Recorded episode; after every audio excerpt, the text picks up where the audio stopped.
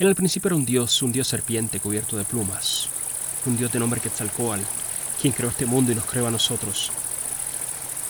Quetzalcoatl también quiso darnos alimento, hizo su hormiga negra, para ir detrás de la hormiga roja y conseguir todos los alimentos que se encerraban en el cerro de la subsistencia. Por eso llamó a Nanáhual, para que destrozara el cerro con sus rayos y los dioses de la lluvia arrebataran el alimento. De ahí sale el maíz y la chía y el frijol, todos los alimentos y el frijol, frijol, habichuela, Faciolus vulgaris. Eso cuenta la leyenda azteca. Esto añade la ciencia. Que una hierba silvestre surge en Mesoamérica hace 168.000 años y que se riega por el continente, por selva y bosque, por monte llano, llegando tres o cuatro mil años más tarde hasta los Andes. Y ahí por su cuenta brota otra variedad salvaje. Y ahora son dos especies de esta hierba silvestre. Luego los habitantes del continente domestican esta hierba y le aumentan el tamaño de la semilla, la cantidad de semillas por vaina, y la cantidad de vainas por planta. Los aztecas la llaman etl, los mayas bull, los incas purutu, los camonagotos de Venezuela caraotas, los chipchas de Colombia iste, y en el Caribe arahuaco unada. Si surge la bichuela en las Américas, y también de formas parecidas en otros continentes.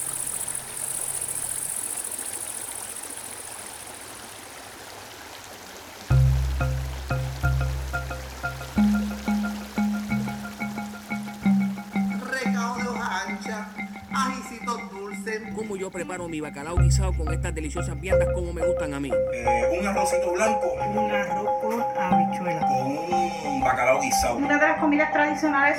Viandas con bacalao. De Puerto Rico que es el arroz blanco. Pero hoy vamos a hacer un sofrito. ¿Cómo hacemos un sofrito? Un bacalao en salsa y aquí su cocinar con vinitos verdes. El primer paso es... La larga historia de las habichuelas en este capítulo de los secretos de la fiambrera.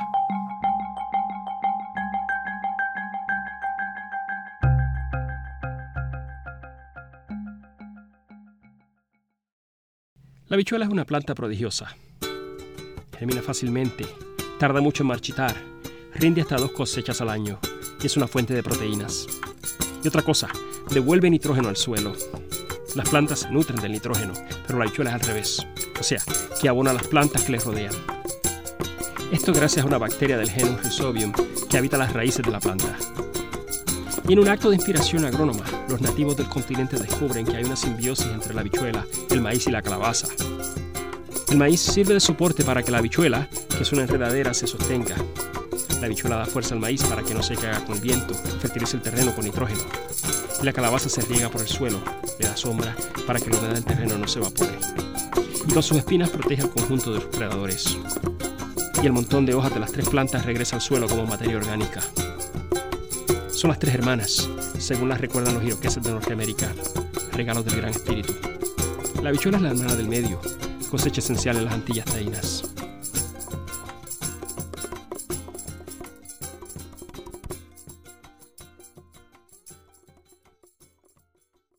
Pausa.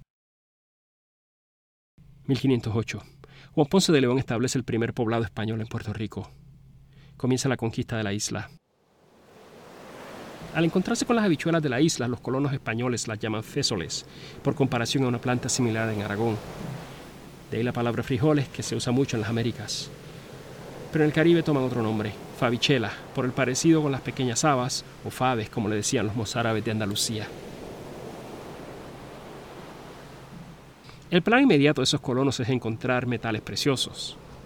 A una gran cantidad de habitantes en edad de trabajar se les obliga a laborar en las minas, la explotación y el maltrato general hacia las familias y las comunidades taínas causan que los cultivos caigan en abandono. Y el hambre y la enfermedad que siguen, eso provoca un desastre de proporciones genocidas.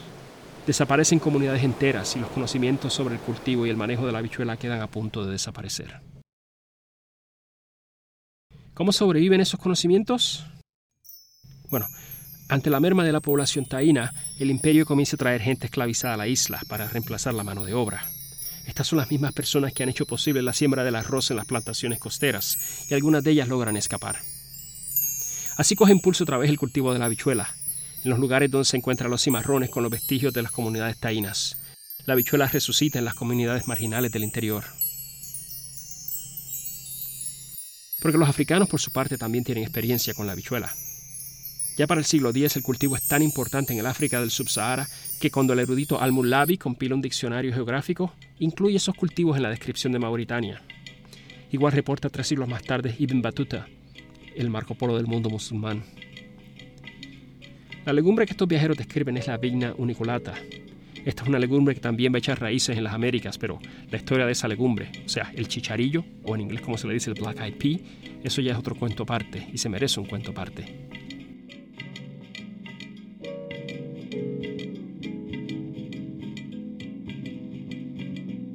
La mezcla de los saberes taínos y los saberes africanos favorecen el renacimiento de la habichuela nativa. A diferencia del arroz, la habichuela es un cultivo humilde, es marginal y no es muy lucrativo. Y así ve pasar los siglos, cultivada en terrenos pequeños, familiares, y crece al margen. Fíjate que en los años 1700 el cronista Iñigo Abad no menciona la habichuela al describir el plato típico de Puerto Rico. Como dijimos en otro episodio, el plato típico puertorriqueño a finales del siglo XVIII es una ración de arroz, coñame o batata o calabaza. Sin embargo, el propio Abad reporta la abundancia del cultivo de la habichuela en la mayoría de los plantíos rurales. Aunque su cultivo no tiene gran impacto en las estadísticas agrarias. Y no es producto de exportación tampoco, es un producto de subsistencia. Y si pasamos a los 1800, los campesinos siguen cultivando las habichuelas porque les ofrece comida segura todo el año, son unas proteínas que a veces les eran muy difícil de conseguir con regularidad. Mientras tanto, en las cocinas urbanas, la habichuela también va a pasar a ser más y más común. Un ejemplo, para los 1860 el convento de las Carmelitas en San Juan ordena de 70 a 100 libras de habichuela al mes para solamente 24 personas. Otro ejemplo, en 1863 aparece El cocinero puertorriqueño, que es el primer libro de recetas que se imprime en la isla. Y en ese libro se cita más de una docena de recetas para preparar habichuelas.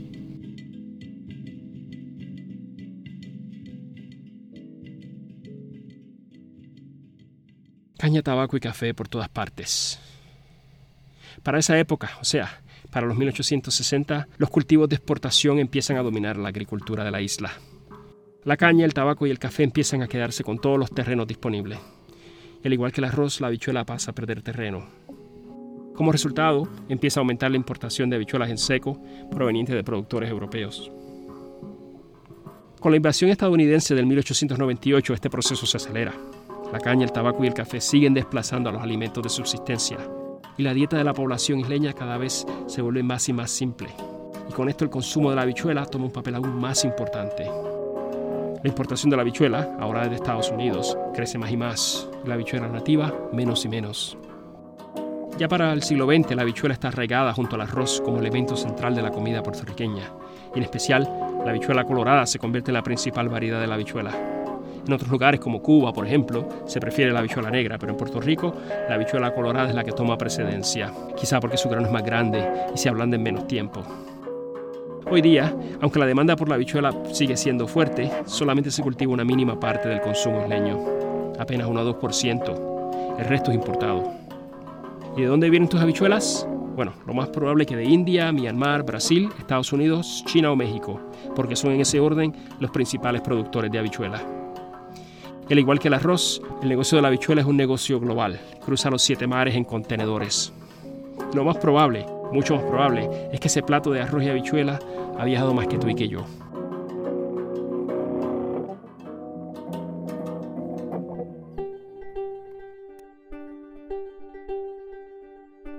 Gracias por escuchar este episodio de Cuatro Calles.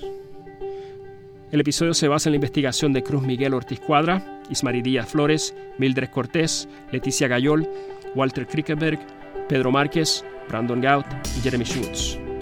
El mito del origen del frijol fue recopilado por Agustín Ávila Casanueva.